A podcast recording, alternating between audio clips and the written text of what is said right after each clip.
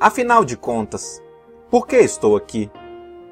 Quem confia em bens materiais cairá do cavalo, mas quem é moldado por Deus florescerá e dará bons frutos. Provérbios capítulo 11, versículo 28. Felizes os que confiam no Senhor. São como árvores plantadas às margens de um rio, cujas raízes alcançam águas profundas. Tais árvores não são afetadas pelo calor nem se preocupam com os longos meses de seca. Suas folhas permanecem verdes e produzem um fruto delicioso. Jeremias capítulo 17, versículos 7 e 8. Tudo começa com Deus. Pois tudo, absolutamente tudo, acima e abaixo, visível e invisível, tudo começou nele e nele encontra propósito. Colossenses capítulo 1, versículo 16. A menos que se admita a existência de Deus, a questão sobre propósito de vida não tem sentido. Você não é o foco. O propósito de sua vida é muito maior que a realização pessoal, a paz de espírito ou mesmo a felicidade. É muito maior que a família, a carreira ou mesmo os mais ousados sonhos e ambições. Se você quiser saber por que foi colocado neste planeta, deverá começar por Deus. Você nasceu por um propósito dele e para cumprir o propósito dele. A procura pelo propósito da vida tem intrigado o ser humano há milhares de anos. Isso porque normalmente erramos já no ponto de partida. Nós mesmos. Fazemos perguntas egocêntricas como: O que quero ser? O que devo fazer com a minha vida? Quais são meus objetivos, minhas ambições e meus sonhos para o meu futuro? Concentrar tudo em nós mesmos, porém, jamais desvendará o propósito de nossa vida. A Bíblia diz: a vida de todas as criaturas está na mão de Deus. É Ele quem mantém todas as pessoas com vida. Jó capítulo 12, versículo 10. Ao contrário do que afirmam livros conceituados, filmes e seminários, você não descobrirá o sentido da vida olhando dentro de você mesmo. É provável que já tenha tentado isso, mas você não criou você mesmo. Logo, não pode dizer para que foi criado. Se eu lhe entregar uma invenção totalmente desconhecida, você não saberá para que serve, nem a própria invenção terá capacidade de lhe dizer. Somente o inventor ou o manual do fabricante poderiam atestar sua utilidade. Certa vez, fiquei perdido nas montanhas. Quando parei para perguntar como chegar ao acampamento, disseram-me: Não existe acesso por aqui. Você precisa ir pelo outro lado da montanha.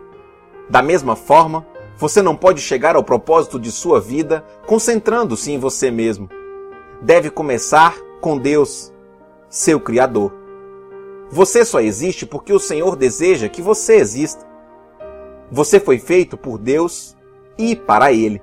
E, até que compreenda isso, a vida jamais fará sentido. Somente em Deus descobriremos nossa origem, nossa identidade, nosso significado, nosso propósito, nossa importância e nosso destino. Todos os outros caminhos levam a um beco sem saída. Muitos tentam usar de Deus para autorrealização, mas isso é contrário à natureza e resultará um fracasso. Você foi feito por Deus, não o contrário. E viver quer dizer deixar Deus usá-lo para os propósitos dele não você usar Deus para os propósitos particulares. A Bíblia diz: ficar obcecado consigo mesmo nessa questão é entrar em um beco sem saída. Quem olha para Deus é levado para um campo aberto, a uma vida livre, espaçosa. Romanos capítulo 8, versículo 6.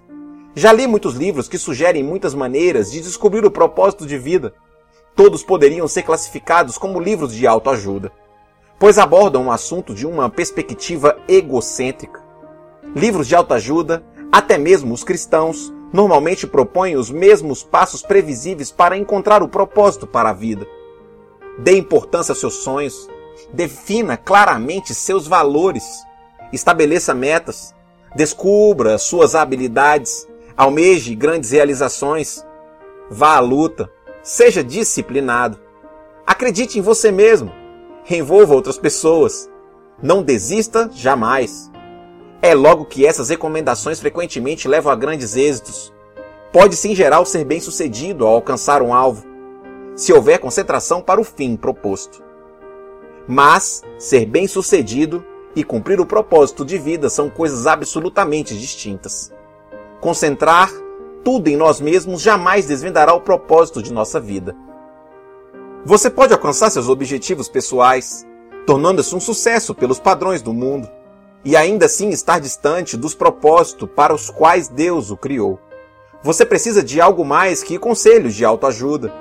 A Bíblia diz: autoajuda não é ajuda. De jeito nenhum. O autossacrifício é o caminho, o meu caminho, para que vocês descubram sua verdadeira identidade. Mateus capítulo 16, versículo 25. Esses áudios não são para autoajuda. Não ensina a achar a carreira correta, a realizar sonhos ou planejar a vida. Não ensina a encaixar mais atividades em uma agenda lotada. Na verdade, ensina a fazer menos na vida, concentrando-se no que mais importa. Ele vai ajudá-la a se tornar o que Deus pretendia fazer de você ao criá-lo. Então, como descobrir o propósito para o qual você foi criado? Você só tem duas opções. A primeira é a especulação, a preferida pela maioria das pessoas. Elas conjecturam, supõem, teorizam. Quando dizem, sempre pensei que a vida fosse. Querem dizer, este é o melhor palpite que posso dar. Há milhares de anos, filósofos brilhantes discutem e ponderam sobre o significado da vida. A filosofia é uma área importante do conhecimento e tem sua utilidade. Mas, quando tenta determinar o propósito da vida, mesmo o mais sábio dos filósofos está fazendo apenas suposições. O Dr. Hugh Muirhead, professor de filosofia na Northeastern Illinois University, escreveu certa vez para 250 dos mais conhecidos filósofos, cientistas, escritores e intelectuais do mundo, perguntando: qual o sentido da vida? Tempos depois, publicou as respostas em um livro. Alguns deram seus melhores palpites, outros admitiram ter mais inventando um propósito para a vida. Outros ainda foram honestos o bastante para dizer que não tinham a menor ideia. Na verdade, vários intelectuais de renome pediram ao professor Muhed que lhes respondesse caso descobrisse o propósito da vida. Felizmente, há uma alternativa à especulação sobre o significado e o propósito da vida. Trate-se da revelação. Podemos recorrer ao que Deus revelou sobre a vida em Sua palavra. O mais fácil de descobrir o propósito de uma invenção é perguntando ao inventor. Descobrir o propósito de sua vida funciona da mesma maneira. Pergunte a Deus. O Senhor não nos deixou às cegas para ficarmos nos questionando e conjecturando. Ele claramente revela, nas páginas da Bíblia, os cinco propósitos que tem para a nossa vida. E o nosso manual do proprietário, que explica por que estamos vivos, como a vida funciona, o que evitar e o que esperar do futuro. Ele explica o que nenhum livro de autoajuda ou de filosofia pode saber. A Bíblia diz: a sabedoria de Deus é algo misterioso que encerra a profundidade de seus propósitos. Nada tem de vaga e superficial. Ela não é uma nova mensagem, é a mais antiga. O que Deus determinou como forma de produzir o melhor dele em nós, muito antes que entrássemos em cena. 1 Coríntios, capítulo 2, versículo 7. Deus não é apenas o ponto de partida de nossa vida, é a fonte dela. Para descobrir seu propósito de vida, você deve recorrer à palavra de Deus, não à sabedoria do mundo. Edifique a vida sobre a verdade, sobre verdades eternas, não sobre psicologia popular, histórias inspiradoras e estímulos para alcançar o sucesso. A Bíblia diz: muito antes que ele estabelecesse os fundamentos da terra, ele já pensava em nós e nos escolheu como alvo do seu amor, para nos fazer completos e santos por meio desse amor. Há muito tempo ele decidiu que nos adotar em sua família por meio de Jesus Cristo. E que prazer ele teve em planejar tudo isso. Foi sua vontade que agora participamos da celebração desse presente dado por seu filho amado. Totalmente de graça, Efésios capítulo 1, versículo 4 a 6. os três critérios para o nosso propósito. Você descobre sua identidade e o propósito do relacionamento com Jesus Cristo.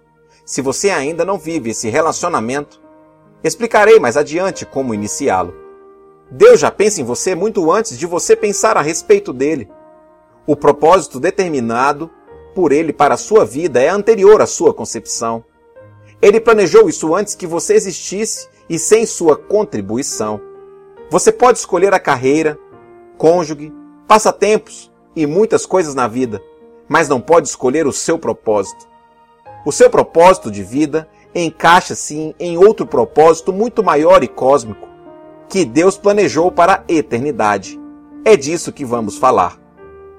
Andrei Bitov, romancista russo, cresceu em um regime ateísta e comunista, mas Deus atraiu sua atenção num dia terrível. Ele recorda. Aos 27 anos de idade, enquanto estava no metrô de Leningrado, agora São Petersburgo, fui dominado por um desespero tão intenso que a vida pareceu parar de vez, apropriando-se completamente do futuro e não deixando nenhum significado. De repente, uma frase apareceu por si só: Sem Deus, a vida não faz sentido. Martelando-a, assombrado, na minha cabeça, Saí do metrô e caminhei em direção à luz de Deus. Você deve ter se sentido perdido a respeito de seu propósito na vida. Parabéns, você está prestes a caminhar para a luz. Eu não sou o foco, pois tudo, absolutamente tudo, acima e abaixo, visível e invisível, tudo começou nele e nele encontra propósito. Todas as coisas começaram nele e nele encontra o seu propósito. Colossenses capítulo 1, versículo 16. Apesar de todos os argumentos ao meu redor, como posso me lembrar de que minha vida é, na verdade, viver para Deus, mas não para mim mesmo?